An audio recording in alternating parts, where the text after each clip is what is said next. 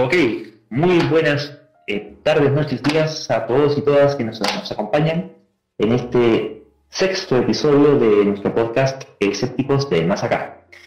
En esta ocasión, nada menos, vamos a conversar sobre el coronavirus y sus implicancias y todo ese tipo de, mitos y cosas extrañas que andan dando eh, vueltas en torno suyo y que contaminan y infectan y se propagan esas ideas por las cabezas de toda la humanidad. En esta ocasión contamos con la compañía habitual de Felipe Pértomo y eh, nuestro eh, médico, creo ya, o el de medicina, eh, Claudio ¿Cómo están, Yo muy bien, un gusto participar acá nuevamente para que tengamos una atención distendida, informal, como los anteriores, pero no por eso carente de sustancia. Le damos la bienvenida a Claudio, que sin duda hace un aporte sobre todo para hablar de este tema. Hola, hola. Sí, aquí estamos probando estas nuevas tecnologías que, están introduciendo. A ver, cómo sale este nuevo capítulo. Lamentablemente he estado bien alejado de la asociación por motivos de colapso eh, internístico, pero mm, aquí esperamos estar de vuelta y que sea una conversación interesante. Pues bien, eh, este periodo hemos estado eh, afecto a bueno, situaciones bastante complejas a nivel de humanidad en todo el planeta y ya acá en Chile. Así que eh, quisiera preguntarle a usted, ¿qué, temas eh, particularmente eh, susceptibles de ser analizados escépticamente han encontrado en este último tiempo y cuáles son sus opiniones al respecto? Bueno, yo creo que hay muchos temas que, son dignos de ser analizados con, con cierta perspectiva escéptica en relación al coronavirus en general, a cómo los gobiernos han estado abordando esto, incluso en torno a, cifras y teorías conspirativas que andan dando vueltas por aquí por allá, em, y cosas también más comunicacionales, como les hemos estado hablando en otras circunstancias. Ejemplo de esto es lo del tema de las mascarillas que recibió inicialmente por varios personajes, podríamos decir, de la, de la farándula eh, científica o incluso de la salud pública, un rechazo al uso masivo de mascarilla y vemos que esa opinión ha ido virando en los últimos días. Eh, bueno, podemos abordar distintos temas.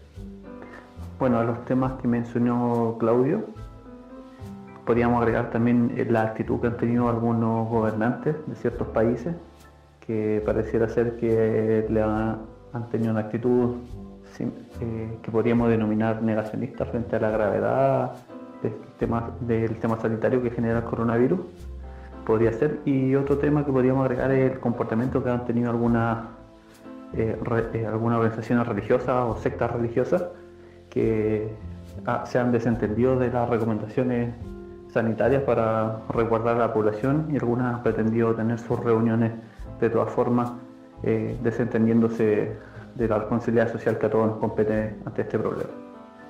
Le, sugiero que dejemos las respuestas fáciles de, de la religión para el final y de que no hay mucho que analizar más que imputarle la responsabilidad que, les corresponde.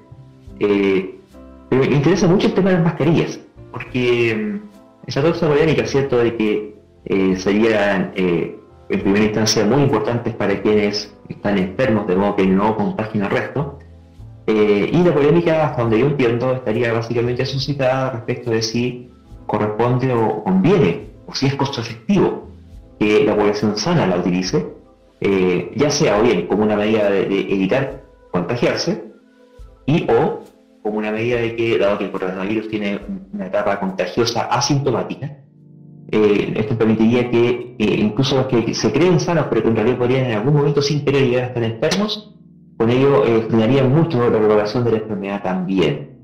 Eh, ¿Qué nos podrías contar de eso, Claudio? Y en este caso estaríamos hablando del uso de esta mascarilla para efectos de que el eventual infectado asintomático no contagie al resto, ¿cierto? O también estaríamos hablando del eventual aporte que podría significar para evitar contagiarse a alguien que esté sano yo estaba tratando de hablar de, algo más general.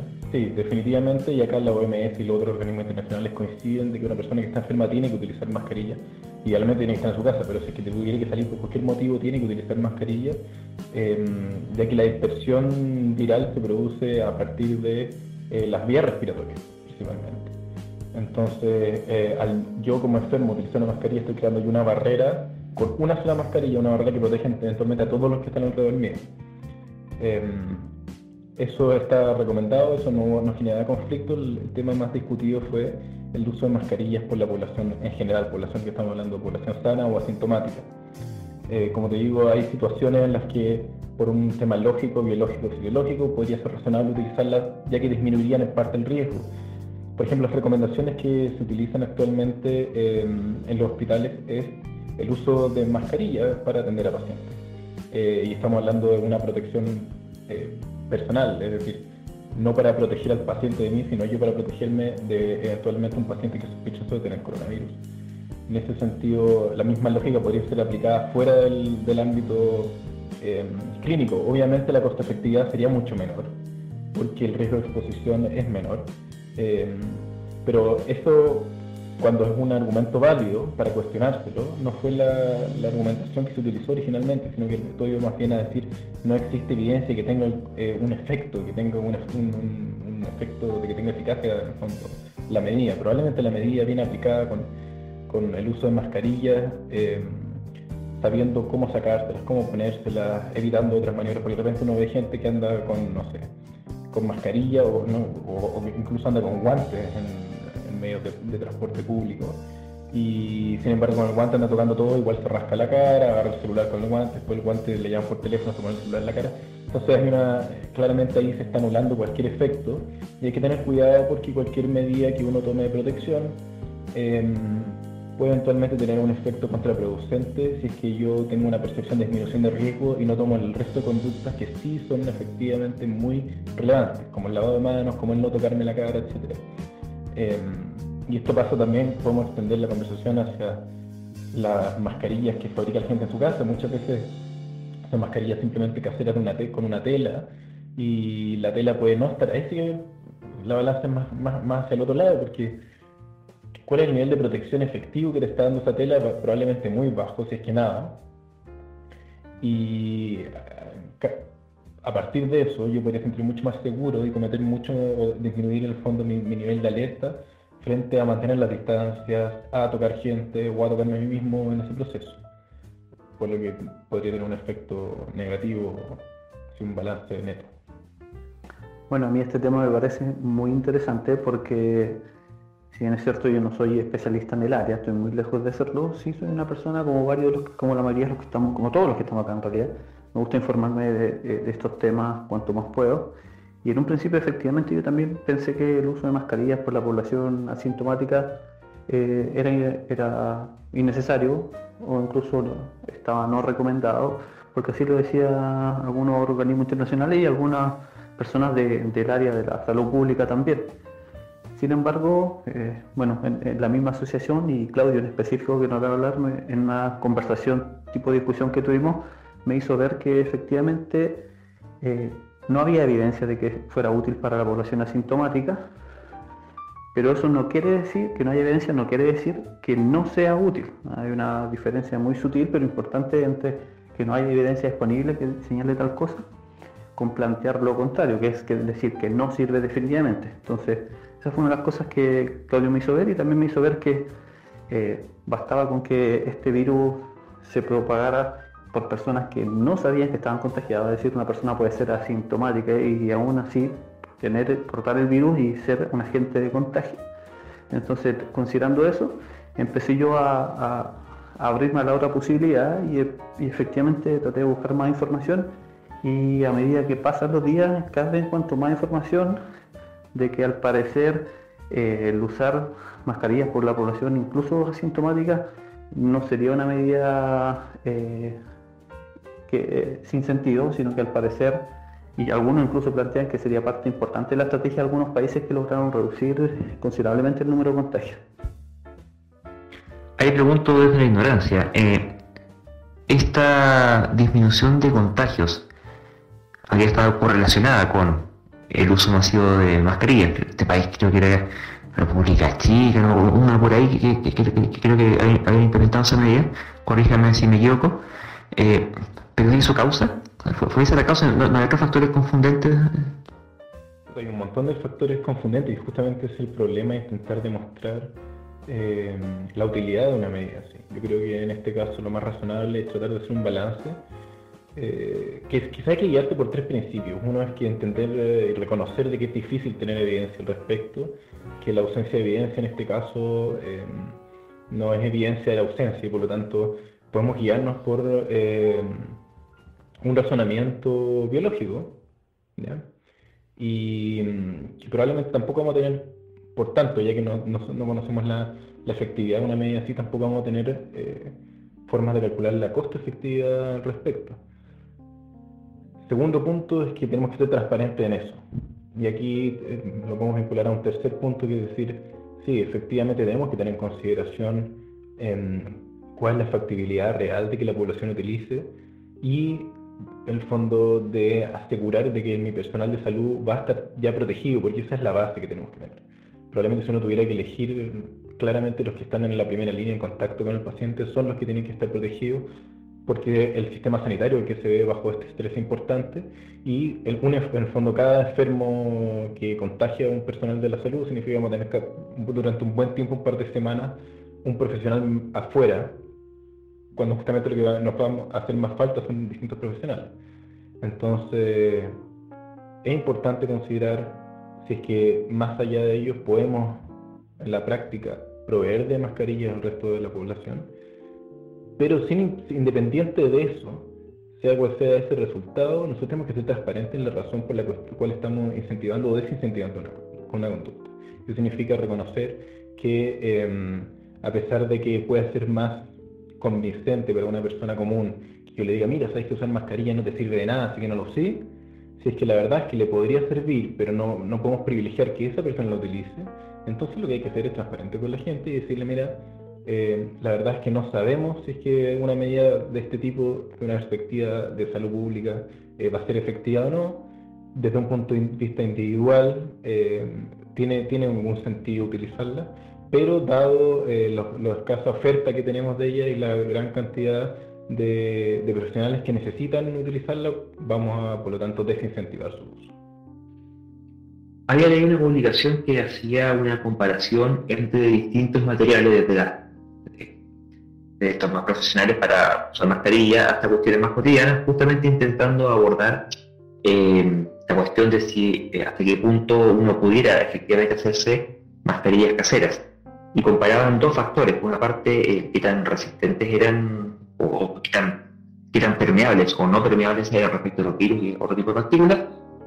Y también el otro que era la respirabilidad. Porque si, era demasiado, demasiado buena filtrando todo, todo, todo, todo, tanto así que no deja pasar el aire y tú te asfixias, lo que ocurría es que te va a sacar la, la mascarilla. Y entonces se buscaba algún equilibrio. Y dentro de todos los, eh, los materiales que, que analizaban, no, sé si tú los viste, eh, para efectos caseros, insisto, no para eh, uso clínico, eh, específicamente destacaban la tela de las poleras de algodón, o sea, hacer alguna polera de baja y usarla para mascarillas, y la tela de las almohadas, ¿vale? ¿Qué, qué tipo de que tenían este, un buen equilibrio, tener una efectividad entre 80 y 90% de retención, al mismo tiempo de ser muy respirables.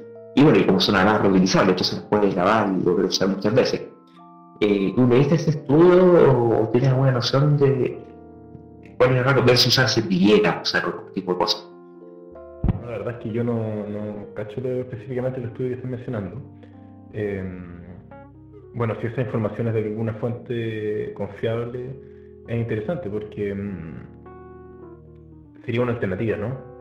Tratar de que la gente tuviera alguna opción para cubrirse que disminuyera aunque sea parcialmente el riesgo de contagio, ya sea hacia él mismo o hacia el resto del mundo en caso de estar enfermo. No sé efectivamente qué tela será la más útil, eh, pero claramente no cualquier tela es igual de útil que otra. Entonces hay que tener ese balance y esa consideración clara. Ya se están vendiendo un montón de, bueno, hasta en la calle uno ve de repente gente vendiendo mascarillas de origen casero, con diseño y todo, y habría que ver efectivamente qué tal están hechos.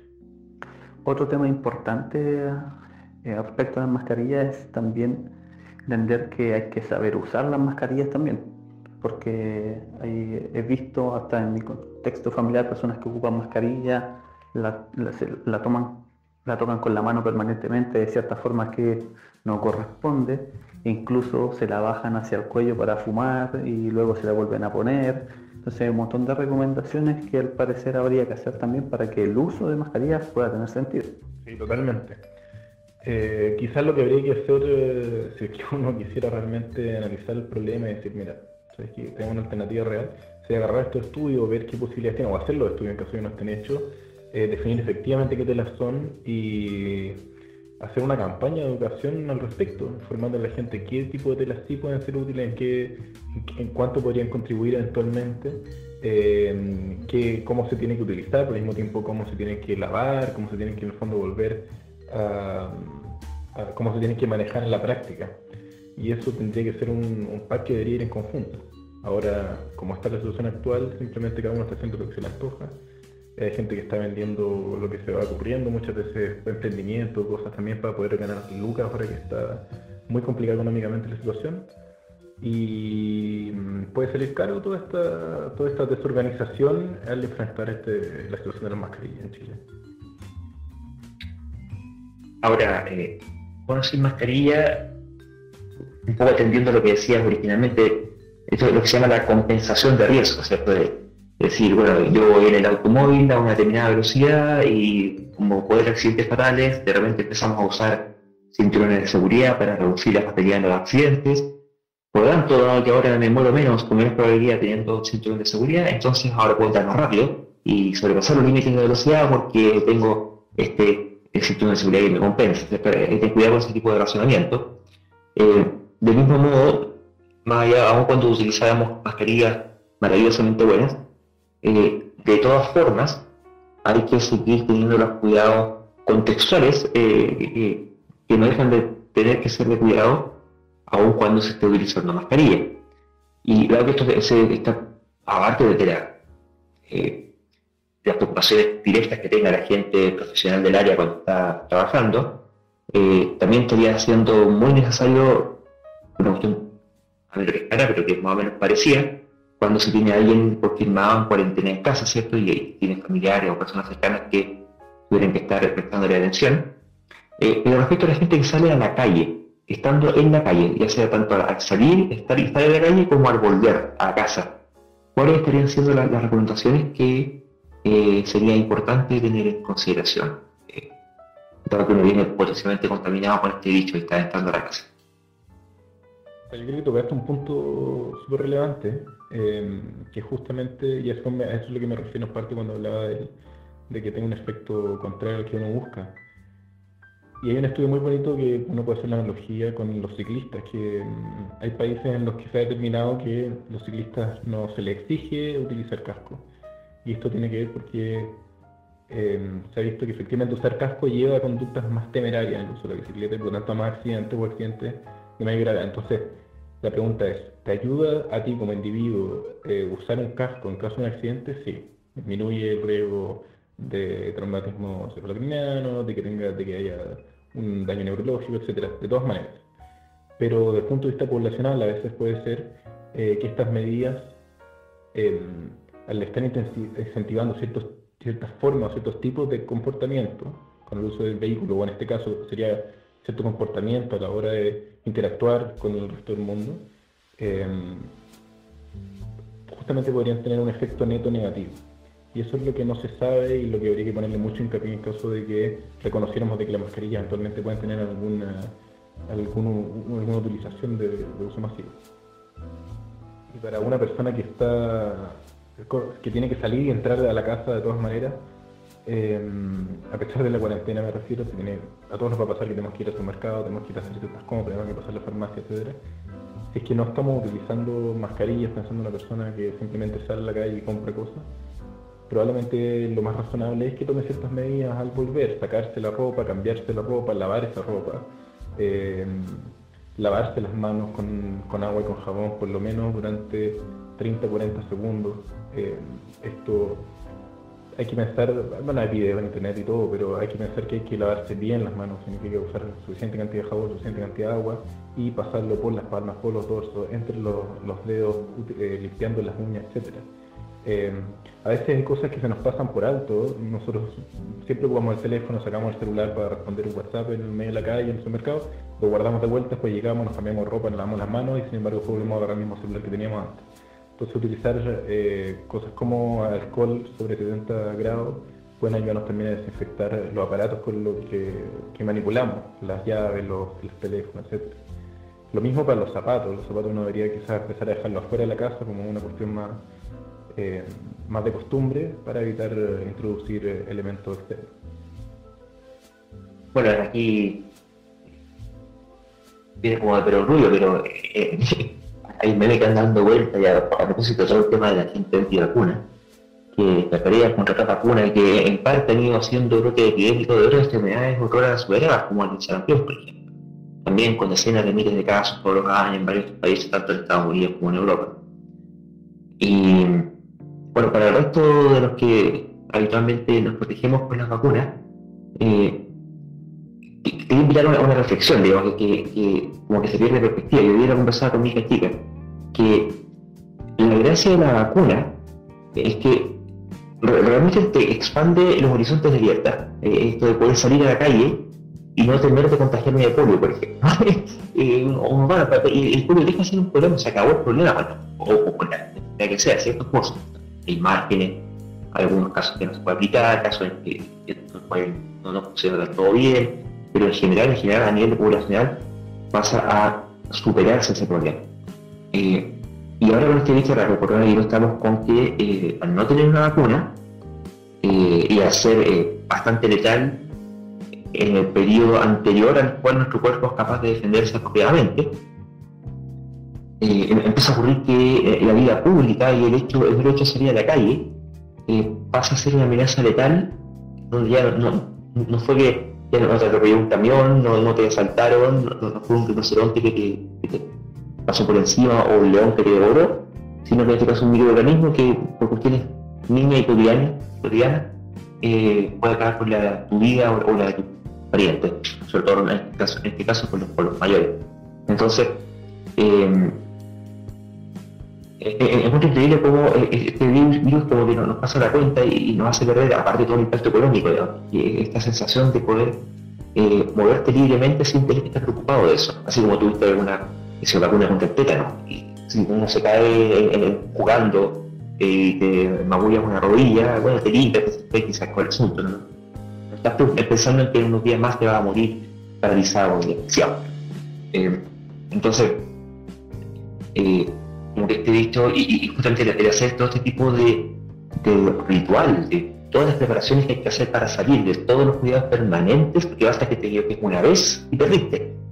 De, entras toda, eh, eh, afuera de tu casa y después todo el ritual para entrar, eh, realmente te, pasa la cuenta y, hace como un poco de volver a, tomar el peso lo que lo, lo, que puede ser la, naturaleza allá afuera cuando no priman la tecnología y el desarrollo científico respecto de, protecciones que hemos desarrollado como, como sociedad y como humanidad en general.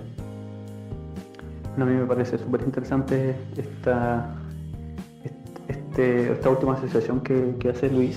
Ah, con esto ya empezamos a pasar a un tema un tanto diferente, aunque siempre relacionado con el coronavirus, pero creo que efectivamente con esta pandemia eh, la humanidad toda ha visto, se ha dado cuenta finalmente de lo valioso que es, lo valiosa que es la investigación científica, tanto la investigación básica como aplicada. Eh, lo valioso es que tener un sistema de salud robusto, porque todos los países han visto en problemas, pero unos más que otros, dependiendo de qué tan preparados o qué tan bien funcionaba su sistema de salud. Así que sin duda que incita a varias reflexiones de índole social. De todas maneras, de todas maneras. Son cosas que uno da por sentadas, por... Y, bueno, mientras, mientras más pasan generaciones, en las que las cosas ya fueron introducidas, eh, más por sentados sean y más eh, chocante debe ser este cambio. Y pasa con otras cosas, pasa con, también con, las, con tecnologías, por ejemplo con el teléfono. nosotros con, bromeamos la otra vez con unos amigos sobre qué pasaría si es que hubiera un virus que, que solo se, se, contagia por las redes sociales y toda la gente tuviera que dejar de ocupar eh, las redes sociales, los teléfonos. Habría una generación que estaría en caos, la que nos incluimos nosotros probablemente.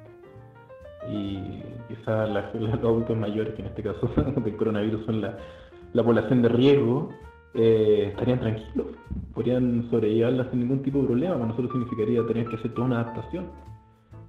Y esto también, todo lo que está pasando nos demuestra al mismo tiempo que, tal como damos cosas por sentadas, eh, también hay otras, otro, otro elemento que es que... Ah, sorry, que me, está sonando, me estaban llamando por teléfono y perdí el, se me olvidó lo que estaba diciendo. Em, mm, mm, mm, bueno, ahí retomo el hilo termino la frase. Ah, ya, sí, sí. Lo, que está, lo otro que estaba, que quería comentar en el fondo, que también todo esto, toda la, pandemia ha demostrado em, que a pesar de que lo veamos como muy, uno, vive en una estructura social, un sistema que, ve como una cuestión muy inamovible. Y em, todo esto ha significado medidas muy drásticas, que ha significado a su vez cambio en el estilo de vida muy importante. Y eso demuestra de que el ser humano tiene esa capacidad de hacer cambios cuando el entorno lo fuerza a ello. Eh, podríamos tratar de agarrar algo positivo de eso y darnos cuenta que también que quizás no necesitamos que el entorno se nos ponga así adverso para hacer cambios relevantes. Y, podemos verlo, a, la, ciencia nos ha permitido eh, darnos cuenta del daño que le estamos haciendo al medio ambiente, del calentamiento global, de del el potencial riesgo que significa para la supervivencia como, nuestra, como especie en, total. Y aún así, em, pareciera ser que hasta que no nos veamos hasta el cuello en el asunto, eh, no vamos a hacer nada. Quizás esto es una oportunidad para reflexionar un poquito de eso y decir, eh, mira, si podemos, pudimos meter a la gente todos estos meses, eh, encerrarla, a pesar de todas las consecuencias económicas, de salud mental que esto podría significar, y todo el impacto que va a tener estos cambios de trabajar desde la distancia, etcétera, quizás también tenemos que cuestionarnos el sistema en el que vivimos y cómo podemos hacer cambios relevantes, significativos, que pueden ser muy difíciles, tienen que ser de alguna manera drásticos para que sean hechos a tiempo para salvaguardar nuestra especie. Sí, bueno, respecto de eso mismo, un tema que he tarea a esta gente, que es el tema de las exponenciales. Que, eh, en general los humanos somos malos teniendo que hacer razonamientos simples respecto a proporciones, no somos muy buenos hablando riesgos, hablando probabilidades. Y otra de las cosas para las que somos re malos es eh, teniendo la noción de qué significa una amenaza de carácter exponencial.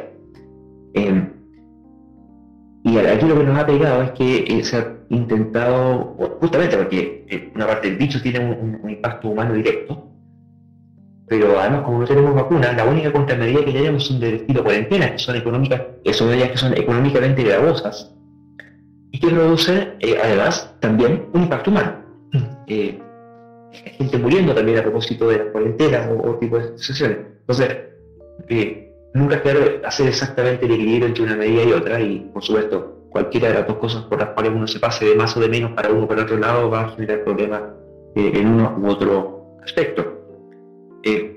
pero al ser además un crecimiento que es exponencial, yo creo que ahí es donde hay un que es particular, particularmente crucial, ¿ya?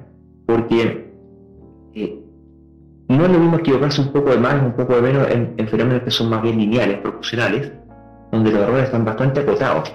Eh, e incluso, como, ocurre actualmente, dada la imprecisión de los datos, tanto por, la limitación de muestras tomadas, por la, la, falibilidad del examen que tiene un 70% de detección, tiene un 30% de falso negativo, eh, y tratando de hacer limitantes entre las demoras de la entrega de los exámenes, entre los casos que no se van a, que, no se reportan, entre los, casos que son leves y que no, no, no, aparecen registrados, en fin, hay un montón de ruido y de variabilidad, eh, y, ni hablar más encima de, todos los casos que están por ahí infectados y que no han sido confirmados oficialmente, que eso puede ser tranquilamente un orden de magnitud 10, 20 o más veces eh, casos efectivamente confirmados. Eh, no es lo mismo enfrentarse a ese escenario tan ruidoso desde el punto de vista de los datos al momento de definir una política, pública, porque cuando uno hace el análisis de sensibilidad de cuánto varía la política pública, eh, tomando en consideración los vaivenes en estos datos, hay un comportamiento que es bastante armónico. ah, bueno, si, si los candidatos en realidad un poquito más, conservadores, bueno, la política va a terminar siendo también proporcionalmente un poquito más conservadora. Si un poquito más, más eh, aventurada, la política el resultado va a ser un poco más aventurado. Pero cuando el crecimiento que se es, es exponencial, estos errores son radicalmente gigantes en, su efecto de largo plazo. Eh, yo al, punto casi de imposibilitar o, de transformar ya casi directamente en una irresponsabilidad el intentar jugar al equilibrio fino del día exacto, de la cantidad de casos exactos, desde la brecha exacta, a partir de qué momento tomo tal o cual medida un poquito antes, un poquito después, porque nuevamente, como el crecimiento es exponencial, eh, las diferencias, la sensibilidad del resultado se, dispara brutalmente. Entonces, eh, y, después pagamos como consecuencia cosas que todavía no sabemos, pero que la vamos a ver en dos semanas más, tres semanas más, cuando tengamos, según se aventura, el colapso del sistema de salud. Entonces, eh, y quería esta idea entrelazarla con otra exponencial que estamos viviendo, que es la exponencial en el tema del cambio climático.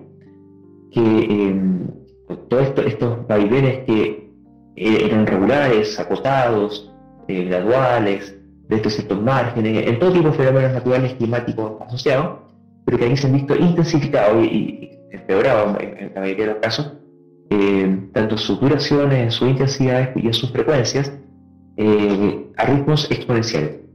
Y así como ciertamente fuimos capaces y hemos sido capaces de enfrentar y hacer los cambios sociales necesarios para poder enfrentar un virus como este, dado que nos está pegando con exponencialidades, eh, quisiera como eh, llamar a la conciencia respecto del impacto climático, porque también tiene un carácter exponencial, cuando pega, pega fuerte, y también pega de golpe, y también requiere eh, cambios drásticos y urgentes, y también tiene costos humanos importantes en, en, el intertanto.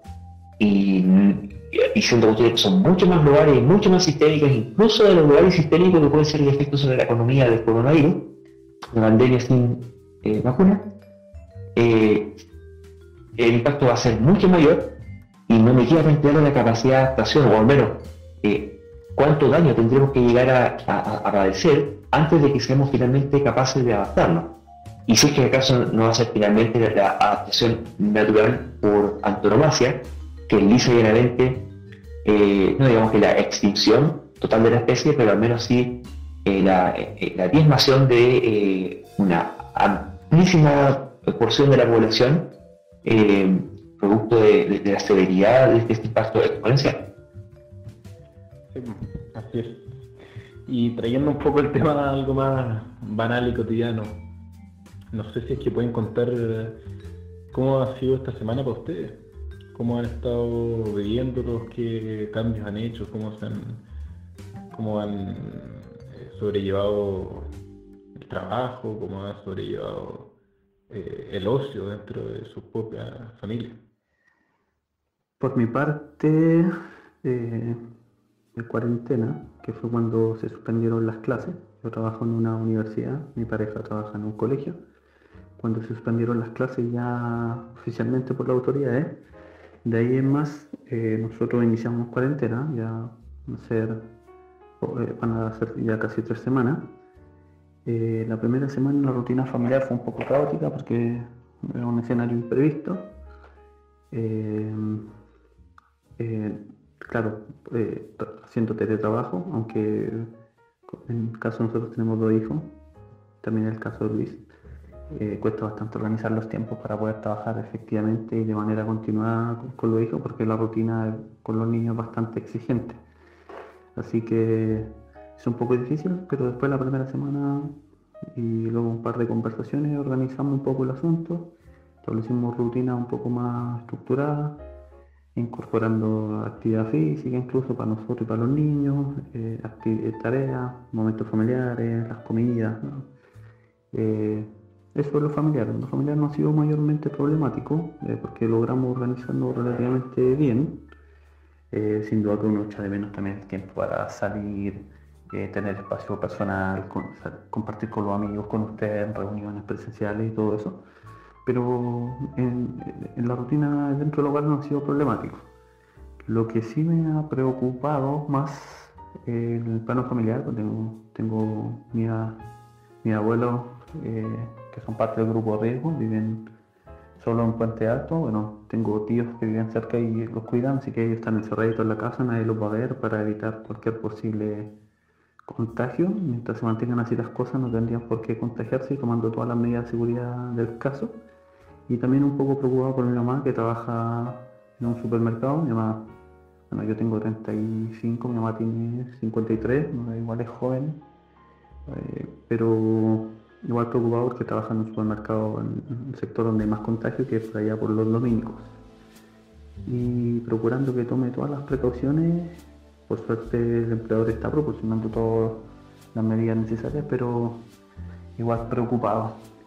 Y conversando con ella le decía, porque si fuera por mí, preferiría que no trabajara, pero también por otra parte tratando de, de reflexionar que los supermercados tienen que funcionar y son una de las, de las eh, instituciones clave en un contexto como este, porque de ello depende el abastecimiento. Así es. También trato de entender esa dimensión, pero sí espero que mi madre se cuide cuanto más pueda para que no vaya a contagiarse. Eso en general son las únicas cosas que me preocupan mucho. Bueno, me preocupa también el largo plazo y el impacto económico que esto va a tener y cómo va a afectar la calidad de vida en el futuro, eso sin duda preocupa pero creo que hay preocupaciones más, mucho más inmediatas que atender y hay que, y por lo menos yo he pospuesto un poco, no del todo, un poco esa otra preocupación. Eh, bueno, sí, ha sido bien complejo todo. Eh, la verdad es que bueno, nuestra actividad sistémica afecta por todas partes.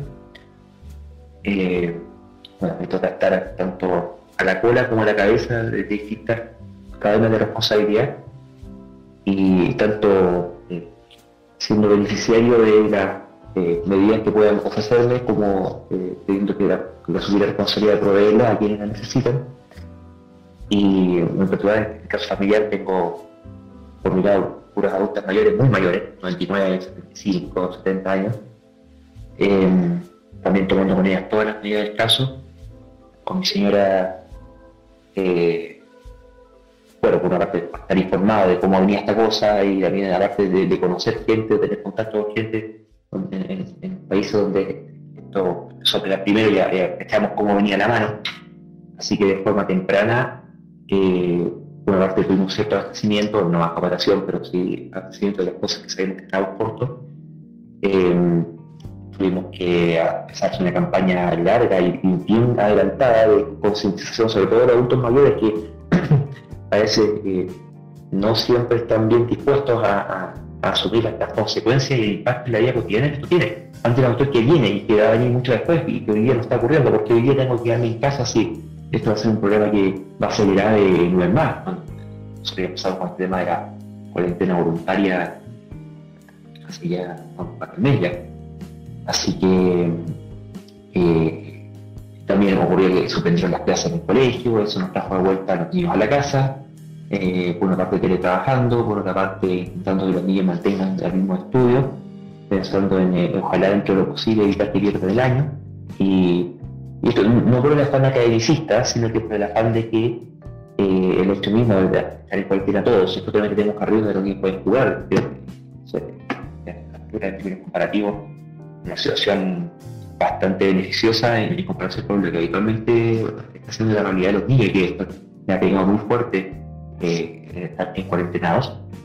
Y esto les permite mantener una cierta rutina, un cierto apego a la, normalidad, aparte ciertamente, y por cierto, de aprovechar los espacios de, desarrollo eh, cognitivo, el tema de ventana de tiempo, con la edad, cuando son grandes, los niños son chiquititos, Así que hay cosas que igual tendríamos que estar haciendo por mucho que estuviéramos de vacaciones en la playa, de todas formas. Y eso significa también, bueno, o sea, a, con eso, el tema de la socialización de los niños, es importante, porque si hay que los adultos duros pasan periodos prolongados de cuarentena, ni hablar de aquellos que están solos, que eso ya directamente una tortura, en las cárceles, los, presos peor comportados que están en, las salas de reclusión más de, de más alta seguridad y peor castigo, aún así por derecho humano tienen que tener, no recuerdo 15 minutos, media hora diaria de interacción con otras personas. Eh, ¿Qué pasa con los niños entonces? Realmente los niños como son dos pueden jugar entre ellos, eh, pero aún así, ¿qué pasa con todos sus amigos, con todo su círculo social, gente que quieren? Así que ahí hemos recurrido a videoconferencias colectivas con los compañeros para que cada dos o tres días se puedan ver entre todos, vamos haciendo rondas, eh, para mantener contacto y como que todos sepan lo que le pasa. A que vivir, cómo, cómo corren, juegan y una cosa que me llamó, mucho la atención fue un momento en que mm, se ponen eh, con el teléfono con videollamada corriendo por el jardín, jugando, y de como que se olvidaron de que estaban en se olvidaron que estaban con videollamada y, y se sentían como que el niño estaba a su lado y jugaban y compartían y, decían las cosas que se tenían que decir. Y un gozo eh, tremendo. Entonces, eh, también eh, hemos tenido que prestar atención a, la integridad psicológica del niño, de, mantener su socialización no como una cuestión eh, sino como una cuestión necesaria para su integridad psicológica eh, entender los posibles cambios de, comportamiento y por eso mismo también el tema de mantener la rutina, que no tiene trabajo, el caso mío, de levantarse, aquí, ducharse, levantar niños, tomar desayuno, estudiar, y coordinando todo eso entre medio, eh, ayuda a mantener un, cable a tierra del, del que si no se tenía transformando en una psicosis para todo. Eh, y no obstante, también manteniéndoles informados de todo lo que está pasando. Son mis chicos, ellos saben eh, qué se trata el bicho, las medidas que hay que tomar, por qué hay que tomarla, y la toman, los también, todos están como integrados a la rutina. Eh, pero sí, hay, un impacto importante, el tema de tiempo increíble. Eh, yo vivo muy lejos de mi de trabajo, obviamente destino como cuatro horas al desplazamiento. ahora estando en mi casa, esas cuatro horas no las he visto sigo lleno de cosas que hacer por todas partes, además cosas la casa que sé. Y de hecho, hasta casi creo que estoy durmiendo un poquito menos que antes, lo cual no bueno para las defensas, ¿cierto? Así que nada, ha sido de tanto, pero aún así me da casi como lata quejarme porque sé que hay gente que lo está haciendo muy, muy, muy mal. A unos les pega antes, a otros va a pegar después, pero es cuestión de, te pega todo. Y, y una cuestión que va a tener impacto psicológico para para todo y, y económico importante, consecuencia tanto para la salud mental como incluso la subsistencia que terrible. Eso es increíble, ¿eh? lo relevante que es para el ser humano tener rutina, eh, levantarse, ducharse, tomar desayuno. Yo durante un par de días cuando estuve acá eh, en mi casa, digamos como en cuarentena, no hice eso, me dije ya, porque tengo que hacer un montón de cosas, tenía menos claro el, varias cosas, que varias tareas que tenía que completar durante esta semana. Eh, y aún así los primeros días fue súper difícil, súper difícil. Y tuve la necesidad de implementar justamente el levantarme, el eh, ducharme a cierta hora, el... Y si yo no me vestía, para mí era súper difícil. Si no me vestía, me refiero así, me cambiaba ropa como si fuera a salir, a trabajar, a estudiar, lo que fuera. Eh, era difícil mantener esa, esa actitud y esa... Mm, y esa productividad necesaria también en la vida diaria. Y como tú decías, en el fondo ha sido también todo esto un, reflejo y un recordatorio importante de algo que se venía hablando ya por el tema de la, de la crisis social de octubre, que comenzó en octubre, que el tema de los privilegios y uno de todas maneras yo creo que agradece el tener esa posibilidad de probablemente seguir con trabajo, en caso de quizás tener dificultades con el trabajo, de tener algún ahorro, algún colchón que le permita eh, sobrevivir este periodo de manera más o menos decente y no con realmente no con un sufrimiento más allá del que todo el mundo va a tener necesariamente por, la, por, las dificultades propias de la situación. Y llevándolo a otro, a otro plano, a otra magnitud, la, un privilegio que tenemos, creámoslo o no, es el presidente que tenemos al compararlo con Bolsonaro, con Trump. O sea, yo creo que los pobres gringos, los pobres brasileños, para ellos es una tortura el estar en estas circunstancias. Se les pegó con el peor presidente que podían tener. Ha tenido, han vivido y presenciado actitudes negacionistas, negligentes, eh, que también va a conversar. Bueno, si, les parece, pasemos a ese tema. Ahí tenemos Trump en Estados Unidos, tenemos a Bolsonaro en, Brasil, a Antonio Manuel López Obrador en México, que está haciendo una. No sé cómo decir, la realidad, hacer un genocidio realmente. Eh, tenemos presidentes en España y Italia que se el lado demoroso, y ya están pegando de, lleno la, la situación, los países han tenido mejor peor, eh, casos como China, que yo, ya a esta altura, ya casi por principio no le creo nada, nada, lo que, lo que sé que hay el gobierno chino no le creo, si dice que quieren un millón de muertos no les creo, si dice que quieren cero tampoco les creo, da lo mismo los chinos no les creo, eh, porque hace mucho que quieren cero, cero muertos, ¿cierto? Eh, casi que cero contagiados. Eh, y la verdad es que conversando con gente que vive allá, eh, tengo algunos conocidos, eh, entre videos, fake news y cuánta cosa que también circula, más otros que, no, algunos tomados por ellos mismos, eh, la cuestión vista de ser eh, lo linda que, se pinta para afuera.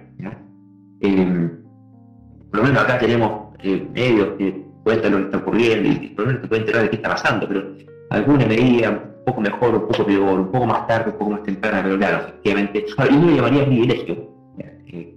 En última, última instancia hay el tema de la responsabilidad del pueblo al momento de elegir a su gobernante. Eh, es una consecuencia de tener a lo que tenemos, no es precisamente lo mejor del mundo, eh, es bastante, bastante deficitario en, muchos aspectos, eh, pero al menos en este, eh, claro, nos salvamos, es un tema de suerte. Eh, ¿Qué les parece lo que han estado haciendo estos negacionistas de, de esto? Y, y que, para mencionarlo, digamos, no es casualidad y parece que eh, alguna relación tiene con que además puedan ser negacionistas de otras cuestiones que tengan que ver con ciencia en general, eh, específicamente, por ejemplo, sobre temas de cambio climático, sobre temas de respeto a la biodiversidad, sobre temas de eh, medidas económicas y sociales, de estado de bienestar o de estado de socialdemocracia, eh, o temas de, dependiendo de cuál corriente política uno siga, eh, temas eh, o temas eh, anti, bueno, anti la ciencia en general. Así que, eh, claro, yo estamos eh, pudiendo constatar de, de- de hecho y de forma dramática, lo que al menos los, escépticos siempre hemos venido diciendo de lo importante que es que las políticas públicas y que los políticos tengan cultura científica y que las políticas públicas se tomen, tomando en consideración el conocimiento científico y qué pasa cuando no, cuando eres negacionistas que apuntan justamente en el sentido contrario. Bueno, eh, efectivamente es muy llamativo el comportamiento que han tenido algunos gobernantes ante esta cri- crisis sanitaria eh, mundial. A mí en lo personal me llama particularmente la atención el caso de Trump en Estados Unidos. Eh, no porque tenga algo con- contra él solamente, que lo tengo por supuesto, me parece pésima su en muchos sentidos, pero llama la atención, me llama la atención el hecho que Estados Unidos, siendo uno de los países que más invierte en investigación científica, tanto básica como aplicada, y que tiene expertos en diferentes áreas, no, no podríamos decir que es algo que le falte, eh, llama la atención cómo su gobernante parece, ha demostrado ser absolutamente impermeable a, a la evidencia y a la razón y sigue enquistado en una, en una actitud en la que pareciera ser que lo más importante es mostrarse fuerte, mostrarse como alguien que siempre tiene la razón, como alguien que no se equivoca, como alguien infalible, por decirlo de alguna forma.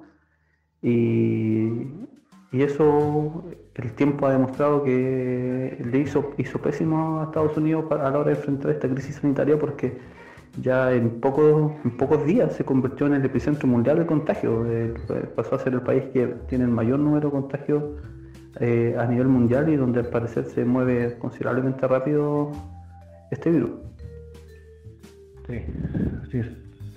Dentro de las muchas cualidades que uno podría tratar de buscar para explicar eh, por qué algunos gobiernos han reaccionado de manera tan tardía, incluso llegando a negar lo que está sucediendo. Realmente el factor que a mí por lo menos me, me salta bien a la vista es el tema del narcisismo que tienen ambos. Eh, es una megalomanía importante y, y se ven las preguntas que le hacen a Trump. No tiene absolutamente ningún insight de la situación. Eh, no reconoce tampoco eh, ningún error, ninguna falencia propia, lo que significa que eh, finalmente le cuesta caro a la población que lo elige. Las medidas que él, tiene por ciertas posibilidades y potestades especiales, constitucionales, para, tener para tomar medidas, eh, digamos, más drásticas ante emergencias de este tipo, eh, la que incluye, las que van incluso hasta mm, en redireccionar la, la, fabricación de equipamientos, tal como se hace en caso de una guerra, y no, no actúa de esta manera porque, claro, como, como dice Felipe, se quiere mantener esta, esta postura de que él tiene la razón, tiene todo controlado, lo están haciendo todo muy bien, no hay absolutamente nada que mejorar. Y la verdad es que es terrible, y es terrible verlo desde afuera, ni siquiera me imagino cómo debe ser estar adentro atrapado bajo el, la conducción de un sujeto como de, de, esa, de calaña. Eh, bien dura la situación que se está viviendo en Estados Unidos, ahora recién ha, ido cambiando el tono de, con el que comenta todo esto y hoy día me parece que en la noticia decían que las estimaciones hablaban de mínimo 100.000 muertos, entre 100.000 o 150.000, estimaciones relativamente positivas las que ellos hacían de la cantidad de muertos que iban a tener por esta pandemia. Bueno, y, Trump ya es como la, el culmine de una cuestión que ya viene siendo hace mucho tiempo sintomática en Estados Unidos, que son estos grupos ultraconservadores, reaccionarios, anticientíficos, religiosos, fundamentalistas. Eh, yo me salió hace, no sé, bueno, tres, cuatro días acá, yo era un congresista, si no me recuerdo, que eh, como consideraba que el impacto sobre la economía de las cuarentenas sería tan grande, que afectaría tanto la población estadounidense, que él llamaba, ah, y por supuesto que en particular iba a ser muy lesivo la población mayor, eh, él llamaba a que eh, fueran patriotas estos mayores y no hicieron la cuarentena y no se quedaron limitados a estar en sus casas y que la gente no hiciera la cuarentena, sino que ellos se sacrificaran en pos de eh, mantener la pujante economía norteamericana y así salvar a América, ¿ya? como un acto patriotismo. Sí, efectivamente. Y también lo que mencionaba antes de China tiene mucha relevancia porque, bueno, la verdad es que yo, estoy totalmente de acuerdo contigo. Yo a China a esta altura no le creo absolutamente nada, es una dictadura distópica eh, que está dispuesta a todo. Es cierto que allá también tienen, como tienen esta, este autoritarismo eh, vigente con una obediencia civil súper importante, las medidas drásticas como cerrar ciudades, etcétera, que parecen de películas, se pueden llevar a cabo y eso eh, limita de alguna manera la, cómo se esparce el virus, pero estamos hablando de un país gigante, de ciudades grandes, súper conectadas, con, con población muy hacinada en algunos sitios. Eh, y con números que claramente no reflejan lo que uno esperaría. Bueno, y esto da cabida para lo que teorías conspiranoicas de todo tipo, desde que en realidad los chinos ya tienen la cura y no la están dando, y esto es un plan para, o sea, que leí, que es un plan para bajar la, el precio de las empresas occidentales y que China pueda comprarla y así en el fondo adquirir control del mercado occidental. Eh,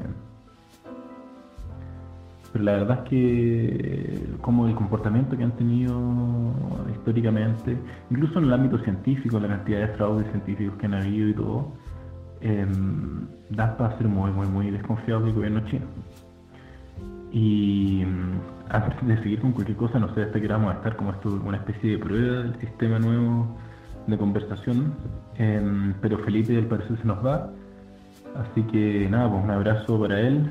Em, qué bueno poder escuchar su voz un ratito, aunque sea después de, todo esto que está pasando. Sí, efectivamente, por razones familiares me tengo que ausentar en este momento. Fue un gusto haber participado con ustedes, como en otras ocasiones. Eh, pero voy a estar atento a lo que sigan conversando de aquí en adelante y lo voy a escuchar apenas pueda. Así que un abrazo y me aprovecho de despedir. Buenas noches. Bueno, Felipe, sí, gracias por tu participación y nos vemos en la próxima oportunidad. Que tengas una buena noche. Mientras tanto, seguimos con Claudia, ¿no? Eh, y hablamos de eh, cómo este gobierno distópico eh, podía asegurarse de implementar ciertas medidas que, claro, desde el punto de vista microbiológico o, epidemiológico, pueden ser bastante sugerentes, ¿cierto? Pero hay otro punto, y es que, suponiendo que las medidas tomadas y la efectividad declarada sean reales. Porque tal es un gobierno mentiroso, y lo que ocurre en general en todas las dictaduras, porque eh, el poder no siempre va alineado con la verdad y el poder una de las cosas que permite es mentir descaradamente y falsear la, información para convencer al resto de verdades que no son. Em, tiene la cantidad de muertos que dicen que tuvieron, eh, pararon tan bien las ciudades que dijeron que pararon, eh, porque los, mecanismos de control de, de, información seguían plenamente así que no, yo sospecho mucho, mucho, tanto de la cantidad de infectados, que deben ser muchísimo más, y en particular porque las medidas de higiene culturalmente en China son estos 100 años, corrígeme tú, digamos, eh, 100 años atrasados respecto a lo que nosotros regularmente practicamos en Occidente. Entonces, ¿cómo en una cultura que, o sea, acá, con, las mejores medidas de higiene que en general manejamos, hubo que crear cierta conciencia de ya, bueno, y al cabo de un mes ya la, gente como que está haciendo caso. Eh, allá, ¿cómo lo hacen? Dudo mucho, que, esa cuestión influye demasiado en la capacidad de difuminación o de, de propagación de este virus, ¿cierto? Y a esto hay que sumarle el sistema sanitario que tienen. Allá tienen un sistema súper privatizado, eh, bueno, da para una conversación completa, pero además está incluido dentro de eso el tema de la medicina tradicional china, que ya están promocionando. Bueno, ellos tienen un lobby súper importante, incluso en la OMS, desde hace muchos años atrás, eh, que significado, por ejemplo, que la última versión de codificación de enfermedades se vayan a incluir algunos diagnósticos de la medicina tradicional china. Eh, y ahora eso también ha significado em, una, no solo, una, afectación hacia el medio ambiente en el sentido de que muchos de sus remedios eh, fabricados digamos, con, pedazos de animales, con escamas, etcétera, eh, son un riesgo para especies en peligro de extinción, sino que además su poca efectividad y su, la falta de investigación seria sobre ella em, hace que en el fondo sean recursos desperdiciados para enfrentar a esta crisis. Eh, claro, efectivamente, tiene un impacto ecológico que es inconmensurablemente grande. Eh, es, una total y completa y absoluta desperdicio de despilfarro de recursos, de, efectividad cero. Eh, y peor aún incluso, hasta te promueven actitudes de riesgo, porque si tú crees que, no sé, torturando un perro, o sea, hacer más fuerte a concentrar más ki, después tú te comes ese perro o el corazón de ese perro, y eso debe ser más fuerte para las enfermedades, eh, viene la compensación de riesgo de la que hablamos anteriormente, que puede ocurrir para las mascarillas o otro tipo de medidas, eh, con guantes mal utilizados, y aquí, bueno, el que cree que comió corazón de perro eh, torturado va a poder tener mayor inmovilidad, por lo tanto puede tener actitudes de riesgo o de gastarse respecto de, de ciertas medidas y por lo tanto aumentar finalmente el contagio y la pandemia. Hay una fuerte cantidad de población adulta. Yo real, realmente dudo mucho de las cifras de muertos y creo que usted va a ser una masacre de viejos ahí en China, eh, de los cuales por supuesto difícilmente los vamos a enterar. Quizás por, lo que haya por allá que puedan explicar algún tipo de material. Y eh, esto trae a colación por qué son graves las pseudomedicinas y por qué tienen que ser combatidas. Porque eh, en este caso, eh, no da lo mismo si China aplica medicina de verdad, medicina, o si China aplica charlatanería. Porque aplicando charlatanería lo que tenemos es más contagiados, aparte de más virus nuevos, por supuesto, ¿sí? más contagiados, más muertos y, va, a ser un poco infeccioso para, el resto del mundo permanentemente una amenaza permanente para todos los demás. Y peor aún, en la medida que este tipo de lobby, y por la vía del aborto económico y la corrupción, eh, termina permeando a la OMS, a la Organización Mundial de la Salud, eh, claro, esto además empieza a tener efectos ahora en las políticas públicas del resto de los países y ahora tenemos una contaminación ideológica, en la cual eh, se promueven prácticas basura en el resto de los organismos públicos de salud y las consecuencias las terminamos pagando nosotros. O sea, los chinos promueven comer pangolín para no sé qué cosa, a, mí me molesta porque eh, por la influencia que ellos ejercen, no me extrañaría que miraran acá eh, el Ministerio de Salud promoviendo Reiki para eh, coronavirus. Es delicado el asunto. Afortunadamente, nuestro ministro de Salud en particular, el tipo bien escéptico en ese sentido, ¿no? se compra técnicas de medicina, no se compra movimientos de antivacunas, estos, estos que querían cambiar el primer de la, de la vacuna, lo ha hecho para atrás, Así que al menos mientras dura este gobierno, no hacia nivel de Estado y de, política pública de largo plazo, al menos con este gobierno, eh, uno, cabría esperar que ese tipo de cuestiones no proliferaran tanto, pero es un riesgo latente que está permanentemente ahí amenazando, ¿no? Es una espada de Damocles y vayas a saber en cuántos otros países, porque estos son los chinos, pero ¿qué pasa acá? No sé, en, Ecuador, por ejemplo, tienen colapsado su sistema de salud, tienen eh, la porga ya repleta en los cementerios, que se eh, pero también tienen sus prácticas, yo, yo, no sé ahí qué, qué está pasando, pero están haciendo sanaciones con, eh, con cobayos, eh, haciendo ruidos chamánicos que ya tienen una presencia bastante fuerte. Eh, no lo sé, no sé, pero es un tema que es de tener, no, es una, una mera preocupación abstracta o una exquisitez intelectual, sino que realmente afecta no sé si le dan con cobayos, pero vi por lo menos un, par de días donde están algunas comunidades recolectando, recolectando eucaliptus que supuestamente curaba el coronavirus para mandarlo a esta ciudad a intentar colaborar.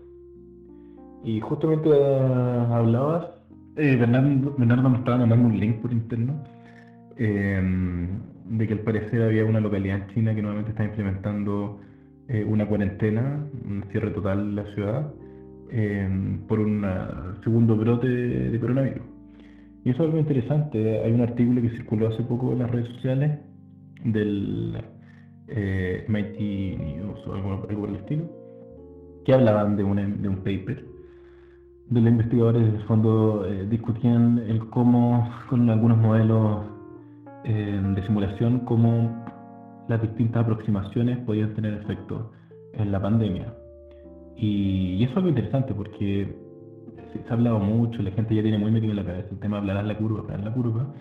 Eh, pero fue una cuarentena total que va a disminuir los casos y toda esa gente después la, se sale y se, es liberada así como así, eh, nuevamente van a haber un segundo y un tercer brote, etcétera. Y la idea es mantener una situación controlada, es decir, que eh, los, los, picos que tú vayas a tener de pacientes que requieran de cuidados intensivos, de ventilación mecánica, coincidan con em, la cantidad de profesionales y la cantidad de máquinas de ventilación mecánica que tú puedes ofrecerle a esa población. Y justamente con lo que la estrategia que, que los investigadores planteaban, que era la única que, que, que podía tener una efectividad eh, razonable a priori era la de hacer cuarentena eh, reiterativa, es decir, una cuarentena dos meses, después un mes eh, donde progresivamente se va disminuyendo la cuarentena, comienza a verse nuevamente la curva ascendente y en un momento nuevamente se retoma una cuarentena. Y esto podría durar meses, un año fácilmente, porque de lo que dependeríamos en ese caso sería el desarrollo de alguna vacuna, que sí se está trabajando y todo, pero requiere para, de, ciertos controles de seguridad, demostraciones de eficacia, etcétera, que demoran tiempo eh, significativo y no hay forma de, cortarlo eh, más allá de lo que el fondo de un ciclo normal del desarrollo de la enfermedad de tener un N suficiente para poder sacar conclusiones. Y eso efectivamente va a alterar nuestra forma de vivir significativamente. Significativamente. Y mm, llega a ser interesante plantearse cómo podría ser eh, el futuro que, no, que nos espera en ese sentido. Porque aunque eventualmente desarrolláramos una vacuna y podamos tener, tengamos la capacidad teórica de volver a como al, status quo pre-pandémico, em, probablemente ya haber impactado nuestra cultura, haber impactado nuestra forma de la vida, haber impactado nuestra cotidianidad y eso va a significar em, que, que, vamos a tener una vida distinta. Claro, efectivamente, yo creo que hay, y a ver hasta qué punto esto permea como efectivamente una política pública. Eso se llamaba, si no mal recuerdo, eh, martillo y luego la danza, ¿cierto? O sea, hacer este, este, apretón fuerte y después soltarse. Eh, hammer and the dance. Eh, y ahí bueno, toda la relevancia de nuevamente la informática en general, en este caso por la vía de simulaciones. Eh, y, yo lo invito a que tengan algún algún conocimiento de programación que, implementa simulación es una idea muy, muy simpática. Eh, bueno, aparte que hoy en día hay un montón de frameworks que hacen eh, visualizaciones con gráficos y todo de son muy, muy eh, atractivos visualmente. Eh, pero puede simular otro tipo de eventos, puede también simulador de evolución, otro inicio bien simpático. Eh, los invito a que quieran ver en YouTube por simulación de evolución. Eh, ahora, volviendo al punto, evidentemente una cuarentena no es sostenible en el largo plazo. el impacto humano y económico es, realmente desastroso. Eh, hay estimaciones que hablan de que esto bien podría llevarnos a recesiones globales, eh, incluso peores de la que ocurrió para la crisis subprime en 2008, eh, comparables quizá incluso con la gran depresión del año, ¿cuándo fue? ¿El 29, 19, hoy es siglo XX? 29, si no me recuerdo, 29. Eh, no sostenible. Y como es no sostenible, lo que ocurre es que nos vamos a contagiar. Eh, va a un punto que vamos que soltar la mano y vamos a que asumir el costo humano que significa de uno. Y encontrar algún equilibrio. O sea, ¿cuántos viejos toleramos que se nos mueran a cambio de que todos los demás podamos seguir viviendo? Y ese es un equilibrio que es súper crudo. Eh, que actualmente incluso ya está implícito en el sistema de salud. Realmente hay un tema de racionalidad al decir, bueno, cuántos recursos destinamos a tal o cual necesidad social algunas de ellas en particular en salud y, otras no. Y qué es lo que queda afuera y qué paga las consecuencias, ¿cierto? Aquí este dicho no se lo vuelve explícito y ah, hace que este asunto nos reviente en la cara eh, y, lo veamos dramáticamente con, las filas que ocurren en, las morgues, con cómo se saturan las morgues, eh, nos permitiría, eh, hace que sea más vistoso, pero ese tipo de equilibrio siempre está, siempre está y es un costo que siempre estamos pagando y un equilibrio que siempre estamos viviendo eh, muchas veces de forma desconocida e implícita, pero aquí se vuelve explícito. Eh, eso por una parte. Y lo otro, claro, obviamente esto va a tener un impacto, creo que en general, primero como adaptación a las cuarentenas, donde las cuarentenas va, a ser parte de, nuestra cotidianidad. Eh, así que, eh, el impacto de la economía que también, hay, hay un tema de... Y hasta cierto punto encuentro que uno puede sacar como una buena lección, que es que eh, buena parte del impacto, de hecho sí no realmente casi todo, eh, todo este impacto brutal que hemos tenido en el medio ambiente, en extinción de especies, pérdida de biodiversidad, en eh, todo lo que es cambio climático, va movido por el consumo que nosotros hacemos como humanidad de los recursos naturales, de espacio, de, bosques, de, especies de, de especímenes y, de la contaminación que genera. ¿Cuánto de eso es eh, evitable? Eh, bueno, quizás mucho, y, mientras más consumimos y más flujos nos damos, más impacto tenemos. Al producirse esta situación de escasez crónica, eh, se retrocede en patrones de consumo, se reportan todas las cosas que son suntuarias y que son lujosas y, nos dedicamos más a una especie como de economía de guerra, en donde nos vemos forzados a un ahorro, a una economía, a una austeridad, y eso tiene un impacto en, la disminución del de arrebatamiento de los recursos naturales y del espacio natural al resto del ecosistema. Y es lo que se ha podido observar, ¿cierto? Tanto de forma paradójica como de, forma esperable, como en la medida que la humanidad se ha retraído a la ciudad y a sus casas, eh, la, la, fauna silvestre y en su medida también la flora eh, ha ido retomando terreno, se ha ido eh, atreviendo a venir, son animales que siempre han estado ahí, que siempre han estado subsistiendo en el límite de lo que eh, nuestro arrebatamiento les ha permitido subsistir. en cambio ahora están pudiendo tener una pequeña, pequeñas vacaciones, de, poder tener un poquito más de cura y que no le estemos quitando lo que históricamente ellos sí pudieron estar usando para su beneficio. Y también en tantos casos patológico, ¿cierto?, de todas estas poblaciones de, monos en países como Indonesia son sagrados y, eran muy, muy, muy alimentados por turistas, lo cual les permitía tener poblaciones gigantescas de monos en la ciudad haciendo todo tipo de monería, y que ahora están, no hay turistas y que mi, la población local sale y están todos muertos de hambre y andan arrasando por lo que veían.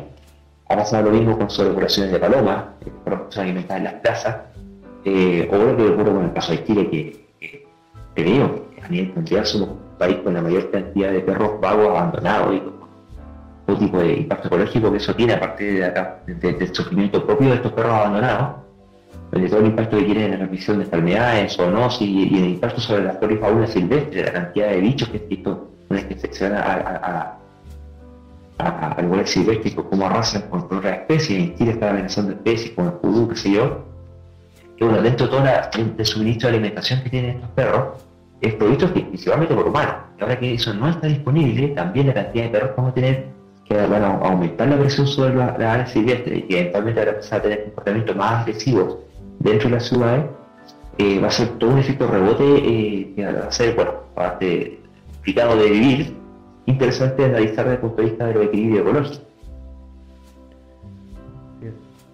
El, leí el otro día, ya de la semana pasada, que la cantidad de despidos que hay que ha habido en Canadá ya equivalen a lo que hubo más o menos en la Gran Depresión, así que efectivamente la situación, y estamos, estamos recién empezando, así que la situación se va a poner bien, bien, bien en ese sentido.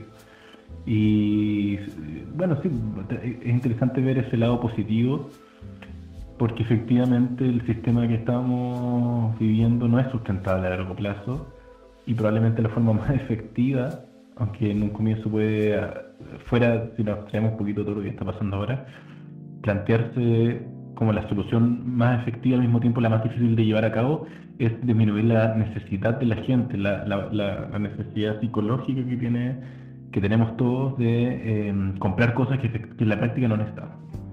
Y eso es algo que se va, al parecer, ordenando un poquito de forma natural en estas circunstancias de austeridad forzada.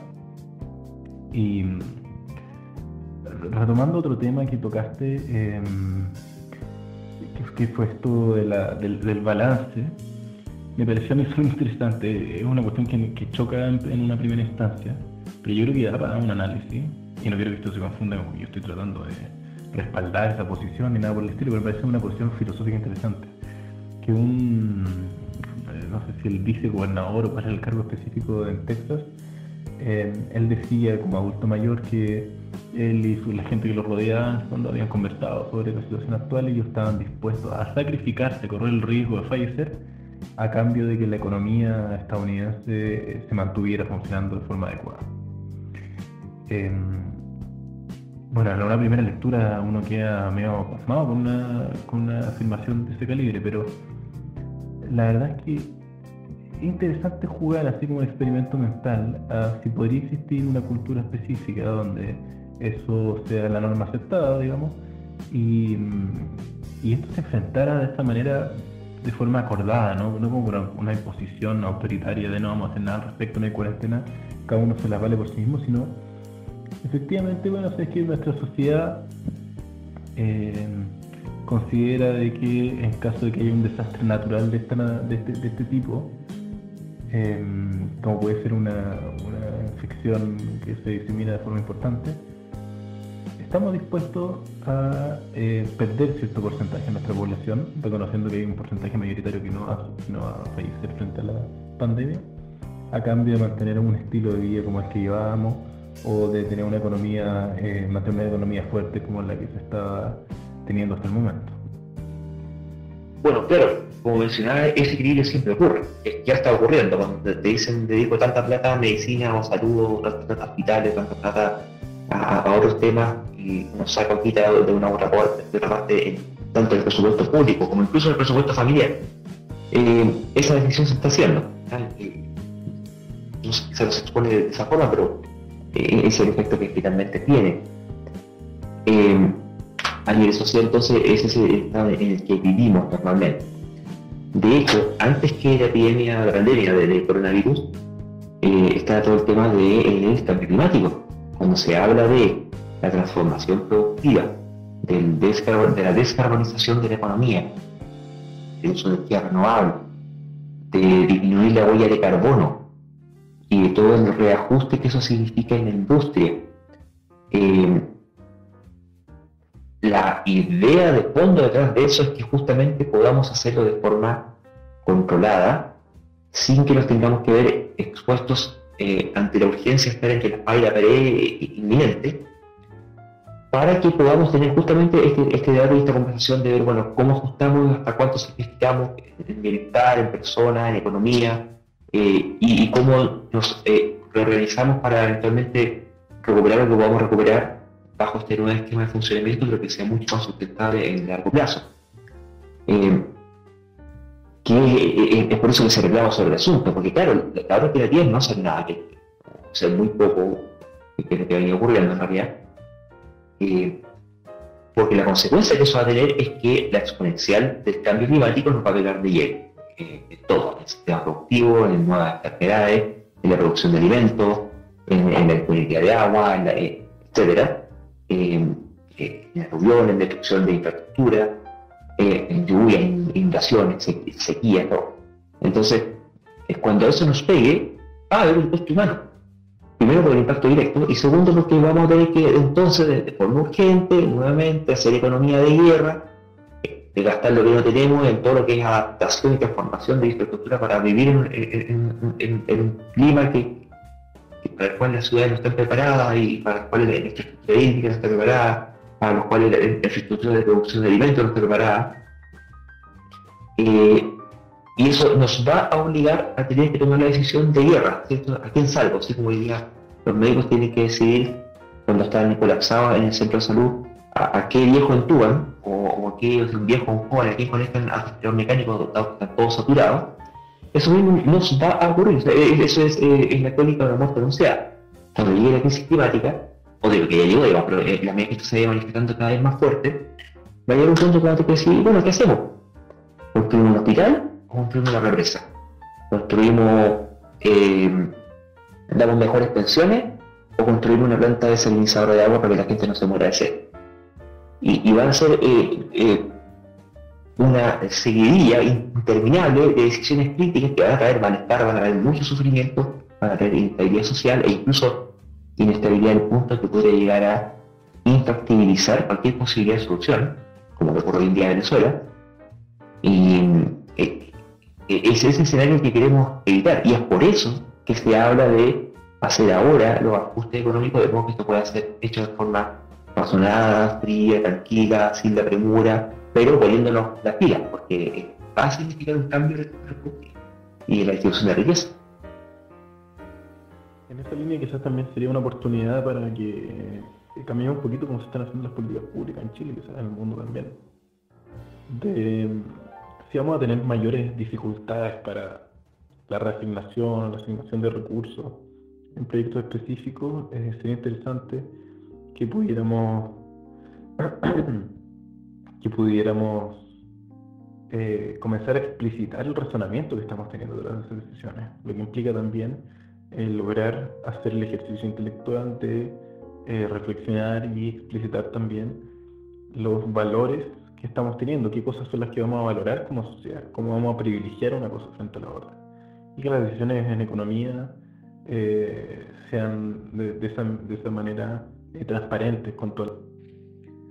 Bueno, y, creo que aquí justamente el momento de transparentar estas políticas públicas y, transparentar los, impactos que puede tener en la sociedad, es donde creo que ahora para ir cerrando nos podemos referir a eh, lo que vendría siendo prácticamente la antítesis de qué ocurre con estos grupos, eh, por ejemplo, fundamentalistas religiosos, que promueven justamente lo contrario, eh, con, fines, motivaciones realmente oscuras, eh, siniestras, de lucro finalmente de, sus pastores motores, han seguido promoviendo la realización de actividades que atentan contra la salud de sus feligreses, como ha ocurrido en Chile al menos en, en dos templos evangélicos, donde uno de un templo común y corriente y otro con altas autoridades que eh, nuevamente hicieron, eh, a pesar de la cuarentena y los avisos a mantener el distanciamiento social, hicieron unas ceremonias en las que obviamente eh, tenían con mucho, mucho más infectados. Em, y ahí viene un, límite dentro de, estos equilibrios sociales, ¿cierto? Cuando se habla de lo que es la libertad de culto, yo creo que ahí esto va haciendo eh, momento de entrar a precisar un poco ese tema, ¿ya? Porque eh, una de las limitantes que incluso nuestra constitución, con todos los problemas que tiene, está considerado, es que la libertad de culto está, eh, hay libertad de culto principio, pero está constreñida a un principio que es el de la salubridad pública. Tú no, no, no, puedes jugarte en eh, libertad de culto por estar eh, haciendo, no puedes excusar la realización de, prácticas insalubres son excusa de eh, de culto. Eh, y al, momento de, de, explicitar las consecuencias que pudiera haber eh, sobre este tipo de prácticas, eh, donde ellos comentan que por la vía de la fe, ¿cierto? No se van a infectar el coronavirus porque ellos mucho en Dios, en Jesús, el Salvador y todo el cuento. Eh, que no es ni más ni menos que, bueno, eso, viene de los relatos del Antiguo Testamento, ¿cierto? Cuando los cristianos eran enviados a los leones y ellos con mucha fe, Dios los salvaba Jehová, los salvaba de, ser devorados por las tierras y que hasta el día de hoy, hace cierto tiempo tenemos noticias, ¿cierto?, de algún pastor evangélico que en este ahínco por convencer a su audiencia y tener su diezmo, se expone a situaciones muy peligrosas con serpientes, con leones, con cocodrilos. Y bueno, estos animalitos terminan dándole gracias a Dios por el pan de cada día que les da porque eh, se vienen comiendo al pastor. Eh, y así hemos tenido a pastores que bajo esta misma lógica han propagado, han realizado prácticas tanto a nivel de congregación, donde la gente se, contagia, como también algunos directamente, creo que le mandé un video ahí por ahí anda circulando, un pastor que creo que era brasileño, si no me recuerdo, que eh, contra el coronavirus y toma un paño, un pañuelo y se lo empieza a pasar por la cara a todos los asistentes del, del culto, una cuestión que eh, es realmente eh, bueno, criminal. No, sé qué respecto. Sí, evidentemente criminal. Y no sé si vale la pena centrarse tanto en ellos tampoco, porque creo que no resiste a nadie. Obviamente, cualquier mensaje de ese tipo, equivalente a cualquier persona que esté diciendo eh, no, el coronavirus no existe, una invención de los chinos para desestabilizar toda la economía y nunca ha o como cuando al principio, cuando llegó a, Tuvimos el primer caso, segundo caso acá en Chile, y en las redes sociales uno abría y en Twitter abundaba gente diciendo, no, que esto en realidad es un invento de Piñera, porque lo que quieren es evitar las manifestaciones ahora en marzo. Bueno, independiente de la razón que te quiera hacer esas afirmaciones, sean razones fanáticas políticas, sean razones fanáticas religiosas, eh, el hecho mismo que se está cometiendo es claramente un atentado contra la salud pública y tiene que ser amonestado eh, con todo el peso de la ley, como les gusta decir a los políticos hoy en día. Em, es un peligro. Esos mensajes, tal como los virus, se amplifican. Esos mensajes amplificados tienen, por lo tanto, daños que son difíciles de cuantificar y pueden ser muy significativos. Y siendo ya pasaditas las 12 de la noche, creo que buen momento para cerrar este, este experimento que estamos teniendo ahora en miniatura con poquitas personas para probar cómo funciona este sistema. Eh, y esto, agradecerte la invitación y ojalá vayamos nuevamente ampliando esto y vamos a ver cómo la situación también se va adaptando a las circunstancias, que es algo que tiene que hacer inevitablemente y esperamos hacerlo de la forma eh, la mejor forma tanto para la gente que escucha esto como para los miembros que participamos en las reuniones, en las distintas instancias. Así es, Claudio. Te agradecemos mucho tu participación también. Esperamos que a todos ustedes, la audiencia, les haya, gustado esta, producción. Y bueno, los dejamos como siempre invitados a visitar nuestro sitio web www.ah.cl, nuestra página de escépticos en Facebook. Esto lo publicamos por eh, YouTube las plataformas de podcasting habituales. Y lo dejamos invitados también a eh, suscribirse y también por la plataforma de podcasting y escuchar nuestro otro podcast eh, llamado El Poder de la Duda. Así que eh, lo dejamos todos invitados a estas instancias y nos estamos viendo en una próxima oportunidad. Cuídense. El coronavirus los ampare.